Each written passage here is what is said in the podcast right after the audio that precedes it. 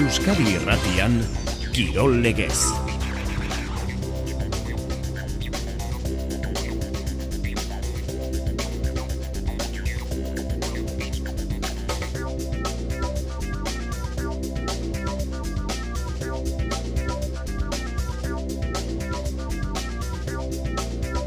Jose Maria Paulaza, Kirolegez gaur eh, atzerrira begira. Atzerrira begira, munduko sokatira txapelketa daukagulako Ipar Irlandan, Erromara joko dugu, noski, reala handelako, edo ara bidean, arratsaldean da bitzekoa, Romaren aurka dauka partida bihar, eta biharko partida aipatuta baitaren noski, erreginaren kopa aipatu behar da, taxoaren jokatuko den partida, baina munduko sokatira txapelketa izketa gai hartu ezkero, Ipar Irlandan momentu honetan dominen joko horretan sartuta ditugu Euskal taldeak. Denera Euskal Herriko bederatzi klub joan dira. Eta goizean emakumezkoetan ari dira, Park Gate irian, Antrin eskualdean, beti gazte, Ibarra, Badaioz, bueno, hauek emakumezkoetan momentu honetan urrezko dominarako urratzean dira, bereziki beti gazte, baina Taipeiko Janei taldea sartu zaie tartean. Al izan ezkero, joko dugu bertara, handik eh, berriak zuzenean biltzera. Hogeita urtea azpikoen, txapelketa misto ere badugu, eta hor leian Euskalduna gari dira. Abadino, Berriozar eta Antsoain. Futbolean Europa Liga eta Espainiako erreginaren kopa izango ditugu bihar. Realak erroman jokatuko du. Joaneko partida Romaren aurka. Taxoaren, osasunak eta atletikek final aurrekotan postu bat izango dute jokoan. Eta gizonezkoek, osasunak eta atletikek, badakizu, lehen partida jokatu zuten, bigarna jokatu behar dute, samamesen izango da partida hori, apirilaren lauan, esan zen, ea posible zen, gaueko amarretan aste barruan nola jartziteken partida. Bueno, ordu bete behintzat aurreratu dute, apirilaren lauan, gaueko amarretan ez, bederatzietan hasiko da samamesen, atletik osasuna. Beste hainbat gairen artean, saskibaloi aipatu behar dugu, Baskonia, izki larriz ageri delako berriro Euroligan. Latza egindu bart Real Madriden kiroldegia, baina partida gorrelako eseak dira ikusten da kronometroari begiratu eta segundo baten amarren bat falta dela. Bueno, ba, kostelok baloi hartu, bota irukoa eta barura. Eta gainera jaurtik eta gehigarria. Irabazi egindu, denboraldi honetan irugarren aldiz menderatu du Baskoniak Real Madrid.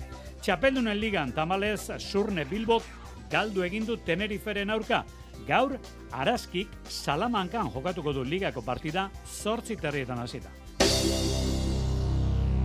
Ongi etorri entzuleo garratxaleon ordu biako geita bos minutu gutxi dira. Frente askotan ari gara lanean hori da egia Ipar Irlandara jo nahi dugu. Erromare ere bai, erroman oraindik ez du lurra hartu. Euskadi Irratiko kazetaria tartean duen egazkinak, baina atariko hause utzi dugu.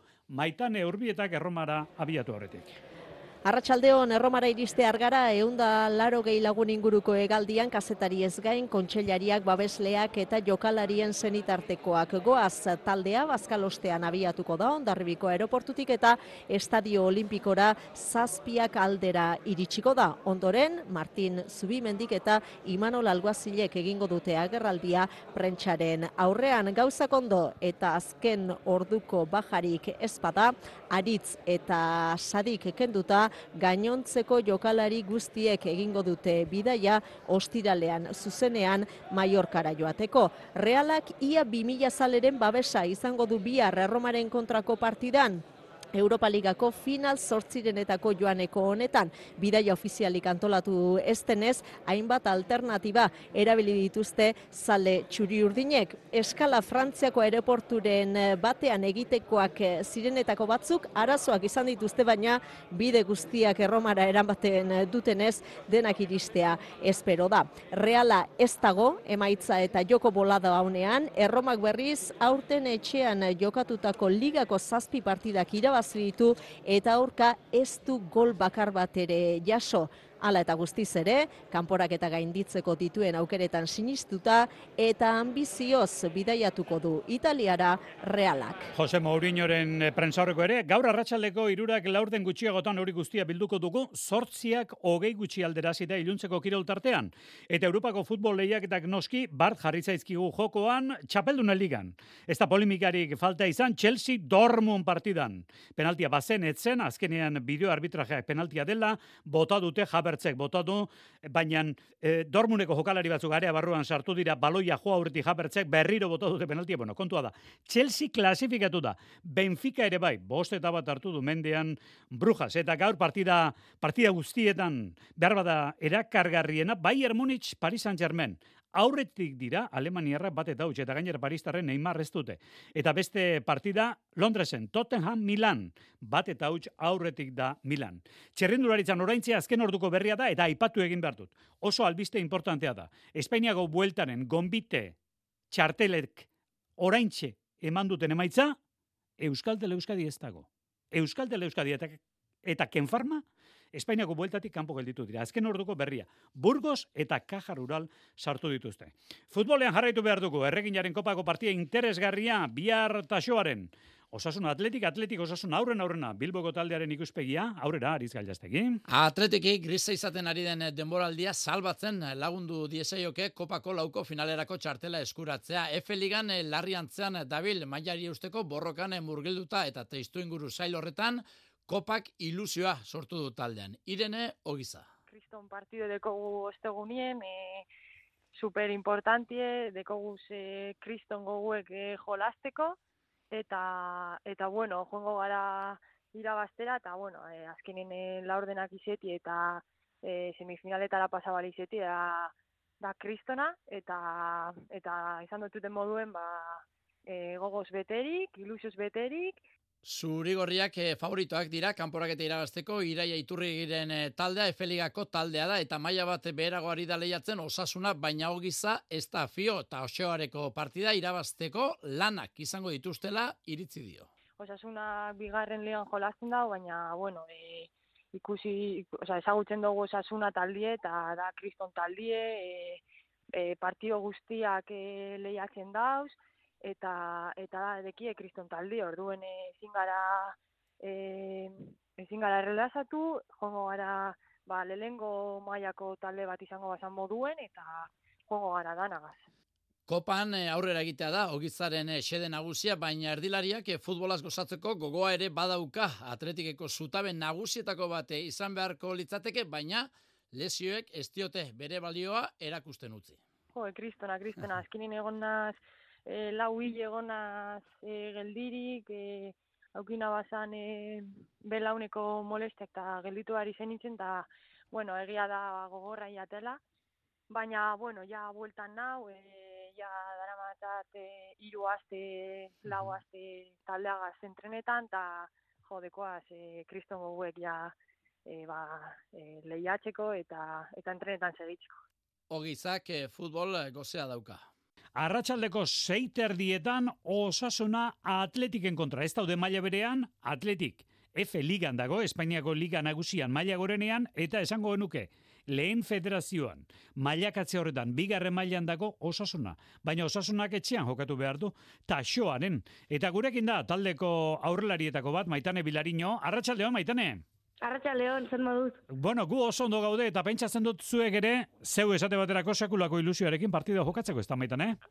Bai, bai, bai. Sekulako ilusioa. Azkenean, e, osasunaren zat, e, hain urrun e, iristea oso garantzitsua da, eta, bueno, e, kopan jarraitu nahi dugu, eta, bueno, nik uste e, e, nabari dela. Bueno, kopan jarraitu nahi dugu. Pentsatze esaten duen osasunak. E, lehenengo kontuan izan behar da, atletik zuek, baina maila handiago batean dagoela, baina zergatik diozu hori maitane behar bada, eta xoaren zeuen zelaian jokatuko duzuelako? Bai, bueno, etxan jolasteak asko, asko egiten du, ez? Azkenean, em, hemengo jendea e, gerturatuko dela uste dugu, eta, bueno, nahi, hori nahi dugu, eta nabaritzen da, e, kaletik eta, eta bueno, e, ere esan duzun bezala, lehenengo maila baten aurka jokatzea, pues motivazio extra bat ematen digu, ez? Bueno, gurekin dagoen jokalaria, e, bera, zuzenduko dit, olastikoa da, Herriko, bai. herriko taldean hasi zen, olazten hasi zinen. Bai. Gero nora pasa zinen, gero aguraina, zein izan da osasunara iritsi arteko bidea, maitane? Bueno, e, herriko taldetik agurainera pasa nintzen, gero bertatik e, gazteizera, aurrera di Vitoria taldera, bertatik iruñara etorri nintzen mulierrera, gero berriz bueltatu nintzen gaztizera aurrera, eta gero bertatik osasunara, eta orain hemen osasunan. Ja, orain osasunan asentatuta zaude, gustatuko litzaizuke, bai. zuk gora egitea, eta osasunak gora egitea. Mailaz igotzea badirudi zaila jarri dela, ze momentu honetan bosgarren zaudete, ez da, maitane? Bai, bueno, e, liga berri bat da, eta nabaritzen da e, taldeak oso onak direla, eta bueno, guztiak ere e, errefortzatu garela.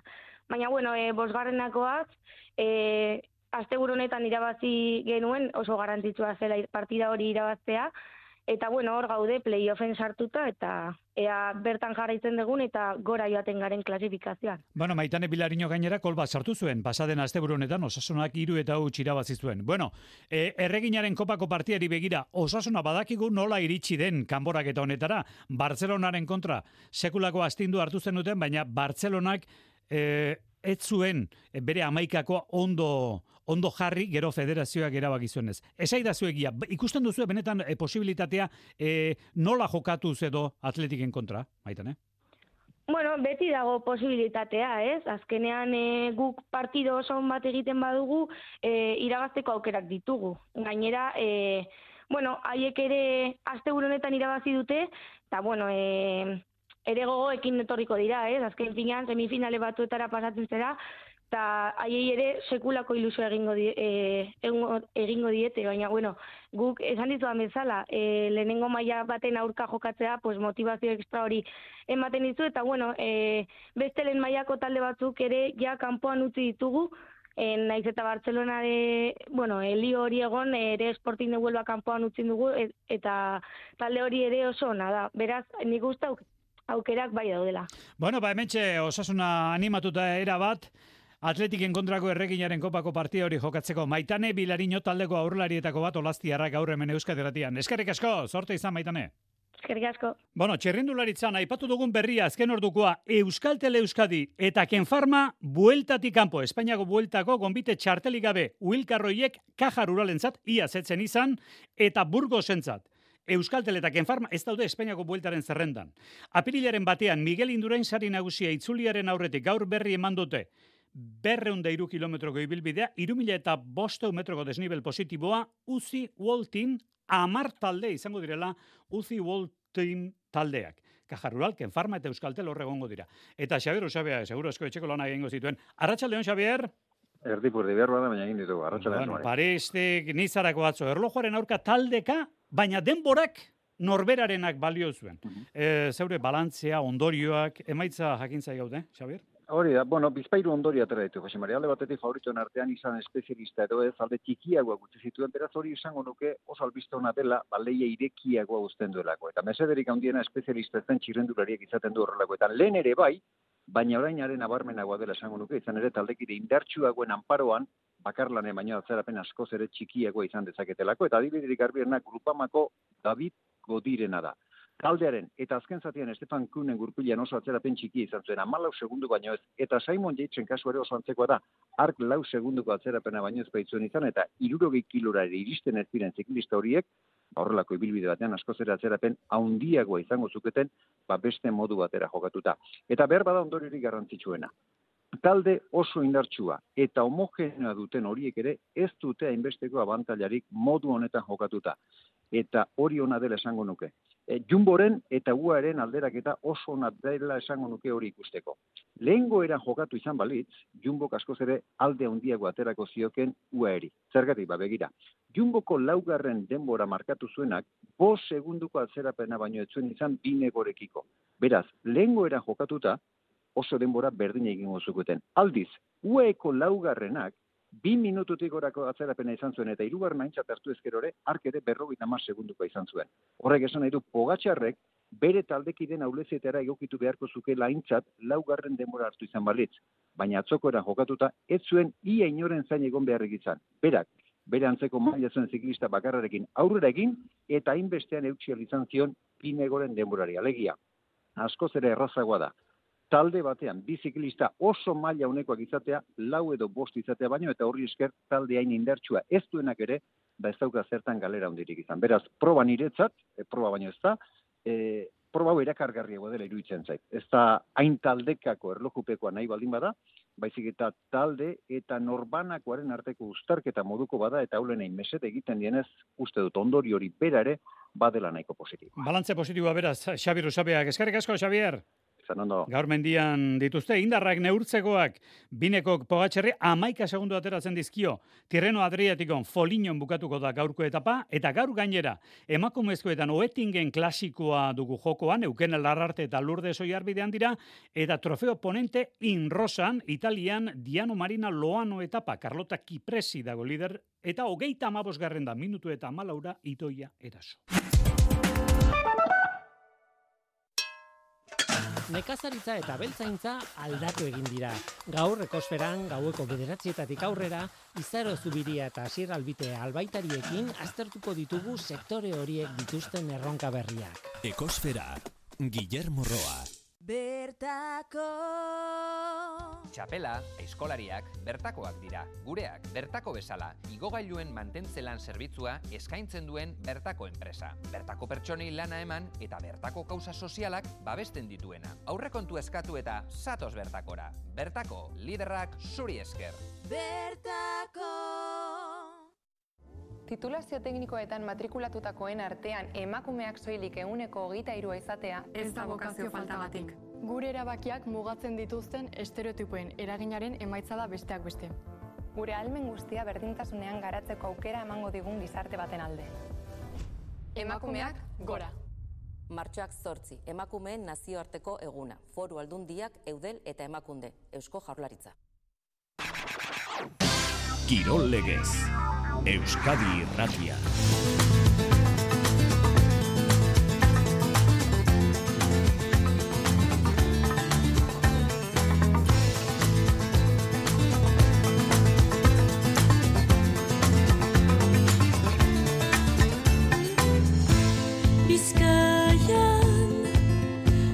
Zinen Han etxegoien dator gaur, Donapa Leutarra. No pasaran.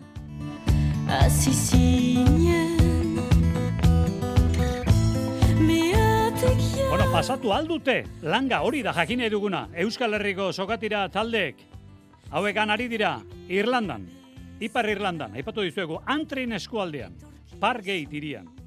Eta gurekin da, Lur Gil, berriak bertan daukan kazetaria, jo dezagun bertara, goizeko saio oraindik ez dut uste bukatu denik. Lur, arratsaldeon.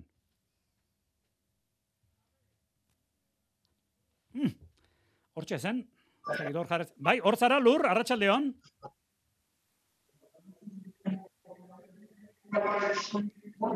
Ikusten dugu hor da bilera, esan digute, hartu emanak eta egiteko, bertako wifia dela edo bestea dela, nahiko lan ba omendako, baina tira, beste alegin bat egingo dugu, saioa bukatu aurretik.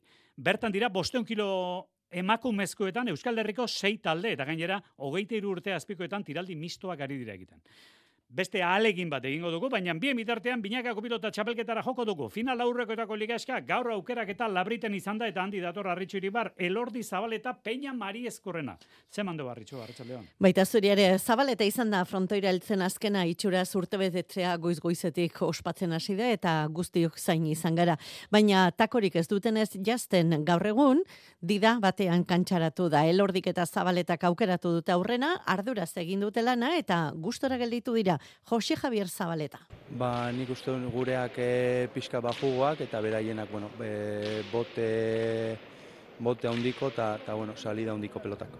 Materialaz, kontrarioek ez dute kontrako hitzik esan, Jon Marizkurrena. Bai, e, hori dirudi ez. E, egia da ere ba, gaurtik larun batera asko aldatzen direla batzutan pilotak, eta bueno, ikusi beharko dugu nola dauden larun batean, baina bueno, pilota politiak, nik uste e, laurontzat ona direla pilota hauek, eta ea ongi doan larun batean. Elordi eta Zabaleta izan dira ligako onenak azken sailkatuak berriz Peña eta Mariezkurrena. Betik gora datorren bikotea.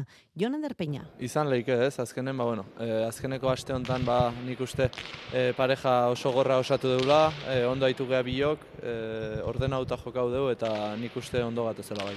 Azken bi partidoak izan dira txapelketako onenak Peña eta Marizkurrenarentzat ondo ailegatu dira ligaiskara. Ez dute errastasunik emango.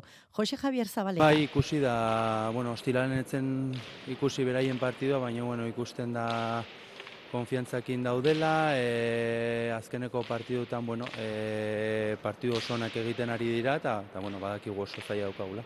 Une honetan, txapela irabazteko favoritoak elordi eta zabaleta dira. Elordi debutaria da txapelketan, txapelketa guztian bikotearen ardura zabaletak hartu du bere gain, baina bikotea osatu dute. Unai elordi. Azkenien bera da e, gure parejako e, zutabeik importantiena eta eta bueno, ni saiatu binitzen bere jokora egokitzen eta bueno, txapelketa hasi izan hasi izanien, ba bueno, egokitzapen hori ba oso ondo joatan eta oso ondo oso ondo hartu genuen e, bat elkarrez eta bueno, gero basekigun eta konstiente gixen bai bera eta bai ni ba bueno, e, gauzak e, ba, urtetzen ezin momentu epe eukiko gendu zela, e, itzein beharrekuek, eta, eta bueno, nik uste horrek ba, asko sendoit, sendotu gaitule elkarrekin, eta, eta bueno, e, puntu hortan heltzega. Baina ez daitezela konfidatu, Jon Mariezkurrena. Bai, e, oso polita da guretzat ez, e, hemen egotea, sari bat da, esan genuen bezala, eta bueno, egia da ere azkenengo bi partida, ba, igual txapelketako onenak izan direla, suertez guretzat ere, hortxe ba, presioarekin eta presioak ongi kudeatu ditugula eta eta bueno, mentxe gaude, ez? E, zerotik hasten gara denok eta eta bueno, ea nola doan. Larun batean, labrit bete egingo da. Gaur ere jendea gerturatu da material aukeraketa ikustera eta hori bukatutakoan ere antxe gelditu dira gehientsuenak buruz buru entrenatzen gelditu baitira jaka eta hartola. Momentu honetan notiziak eh, antrinen, Ipar Irlandan, abadino eta berriozar finala jokatzera doaz, hogeite urte azpikoetan, mistoan, finalera doaz. Baina gurekin da Gerardo Teletxe hartu emanak ez dira bat ere xamur eh, gauzatzen Ipar Irlandako Parkgate hiri horrekin, baina Gerardo Teletxea beti gazteko ordezkarietako bat. Arratxaldeon, Gerardo? Atxaldeon. Bueno, nola doa, goiz partea, zuek eh, aurki arratsaldekoan duzue, nola doa goiz parte hori, Gerardo? Pues goiz pastea momentu zongi, eh, zingara kejatu, neskak eh, segurkezki badute itxura egiten aldutela lehenitikoak. Eta, bueno, eh, Txina eta Ipeki eh, berdindu dute, minio beste guztiak idauzi dute orain arte, eta badu itxura polita benpin, bai. Nik uste dut, Jin Mei, e, Txina teipeikoa da, beti gazte. Normalean hori izango dela, bosteun kilotan e, finala, ez da, Gerardo? Itxura guztia hola du, itxura guztia hola du, bio, bueno, a ber, e, tirada, rekuperazioak denak uzi behar da. Bueno, e, zuek, e, arratsaldean gero gizonezkoetan, bederatzi klu joan zarete Euskal Herritik, e, Euskal Bai. Herritarrez gain, bueno, ikusi dut, e, herberetarrak badira, txinakoak ere badira, e, ze, ze esperantza eraman duzue munduko txapelketa honetara, Gerardo? Bueno, nik uste pisu txikitan beti aukera hori hor zaten dela, ze haunditan hemen ika, ikara rizkoatxona dire, guk hemen haunditan lehiatzeko behar dugu egiten, eta hemen denak bi metrokoak dira, eta ba, hemen ez dugu jauzitiko erik pisu haunditan nahi duriz. E, aspaldi Bueno, hautsi ez dugu inbeinere, ez dugu inbeinere eta ez dut uste ginen dugula hemen dikantzinera. Eta pizu txikitan beti lehiakor zaten gara, eta bueno, nik uste eh, hor, ibiltzen garela hurbil hortan, dominak lortzeko moduko zera bat usten dut, baina bueno. Ederki. Euskaldunak handiak eta handiak eta txuleta jaleak eta indartsuak ginen mitoiek, mitoiek bukatu ziren. Orain pixu harinetan gabiltza. E, sorte izan ezazue, jarriko gara hartu emanetan berriz ere egunotan zuekin. Gerardo, sorte talde osoei. Bale, eskerrik asko. Euskal Herritik, bederatzi klub eta oraintxe, diogun bezala, gizonezkoetan eta emakumezkoetan mistoan e, finala jokatzen izango ditugu abadino eta berriozar, eta ia seguru, beti gazte, Txina taipeirekin emakumezkoen bosteun kiloko finalean izango da. Jodezagun saskibaloira, jardunaldi, bueno, bikaina ez da erabat izan, ze Bilbo baskete galdu egindu, baina haze lana berriz ere Baskoniak Madrilen kontra Jonan Derdalaoz. Baskoniak garaipen distiratxu eskuratu du Madrilen Euroligako lideraren etxean nagusituta partida amaierako sirena jotzen ari zenean markagailuak laurogeita banako berdinketa islatzen zuenean Mat Kostelok iruko marratik jaurti du eta garbi-garbi saskiratu du. Irabazteko modu ezin hobea gazte izarrentzate. Gainera, jokaldi berean falta egin diote jaurtik eta libre ere barrura. Hala, Baskonia laurogeita bat eta laurogeita bost gailendu da Uizinke zenterren. Joan Peñarroiaren taldea seigarren kokatu da zelkapenean benbenean eta playoffetarako urratxe handia egin du. Neurketa orekatua jokatu dute bitaldeek orantxe bat aurretik, orantxe bestea. Baskoniak talde lanari eskerrestutu du Real Madrid eta aurkariaren joaldiak samurtu ditu erasoan finarituta. Atxen aldirako erakutsi du irabazteko asmoa, iru puntuko aldea soilik lortu dute etxekoek. Alde berdina izan du irugarren laurden amaitzen ere, laugarren laurdenean, iruko festa izan da bi aldeetan eta alako jaurtik eta batek erabaki du neurketa gazte iztaren alde. Aldiz, eh, justu kontrako gertatu zaio Bilbao basketi, txapeldun elikako partida ere azken unean erabaki da, baina bizkaitarren kalterako. Tenerife irurogeita mabi eta irurogeita malau nagusitu da miribilan, segundu baten faltan bi puntukoa saskiratuta. Bizkaitarrek amairu puntuko errenta bota dute kareletik azken laurdenean eta horregatik eh, izugarri zaildu zaie txapelketan segitzen. Espainiako kopan e, gazte maila ipatu nahi dugu. Atletik semifinala jokatzera doa gaur arratsaldeko lauteretan Real Madriden kontra Leonen. Bestea Deportibo Almeria da. Sekulago ilusioarekin joan dira Bizkaitarrak Leon aldera Peio Canales taldeko erdilaria. Bai, e, azken batean lauko final honen aurretik e, taldean ilusio, ilusio handia zabaldu da, izugarrizko gogoak ditugu jokatzeko eta naiz eta ardura handia izan e, atletikeko kamiseta eramatea horrelako txapelketa batean, ba, guk izugarrizko ilusioa ze aurrera ateratzeko asmoa daukagu eta hori da jarraituko dugun bidea. Bueno, ba, final aurrekoa arratsaldeko lauterdietan Leonen. Atleti Real Madrid, beste final aurrekoa, Deportibo Almeria zortzetan finala, datorren larun bat arratsaldeko lauterdietan. Badira amair urte atletike kopako finalik eh, irabazte ez duena Espainiako kopan, 2000 eta amarrean orain urrena. Jodezagun erromara, Euskadi Irratiak eh, hartu emana egin nahizuela esan dizuegu, eh, lurra hartu orduko, eta lurra, egazkinetik ez du duzte atera diren, baina lurra hartu dute. Maitane, aurrera, erroman honezkero. Bai, hori da Jose Maria Arratsaldeon, badakizue bi espediziotan banatuta etorri garela Erromara, normalean jokalariekin egin ohi dugu bidai Europa Ligako partietan, gaurkoan ez, taldeak ondoren ostiralean zuzenean Mallorcara bidaiatuko baitu eta bai gu 180 lagun oraintxe iritsi gara Erromako aireportura taldeak goizean amaiketan entrenatu du, ez da eh, azken orduko nobedaderik izan eta ondorio Simanolek deialdian lehen taldeko jokalari guztiak eh, sartu al izan ditu, min hartuta dauden aritz eta sadik kenduta marrero ere zerrenda horretan dago eta jokalariek irurak eta laurdenetan egingo dute. Bidaia abiatuko dira Ondarribiako aireportutik ona erromara zazpietan iritsiko dira Estadio Olimpikora eta ondoren zazpiak eta laurdenetan Imanol Alguazilekin eta Martin Zubimendirekin hitz egiteko aukera izango dugu. Reala ez da bakarrik izango, final sortzirenetako joaneko kanporak eta honetan, ia 2000 realzale espero dira, batzuk jada hemen daude, beste batzuk iristeko, Frantzian kontrolatzaileen grebak eragina izan du baina, bide guztiek erromara ekartzen duten honetan Jose Mari, denak iristea espero da. Nola zen, Fiumicino edo nola zen, orain, Wikipediatik gari naiz, ala zen, ez da maitane, Fiumicino? Bai, hori da, hori da. Erromak bueno, ba, bertan gara, iluntzeko kiroltartean sortzea hau gutxi aldera, Mourinho esan dakoa, Imanolek esan dakoa, talde bien azken orduko berriak hemen Euskadi Irratian orduan itzuliko gara gero arte arratsaldean.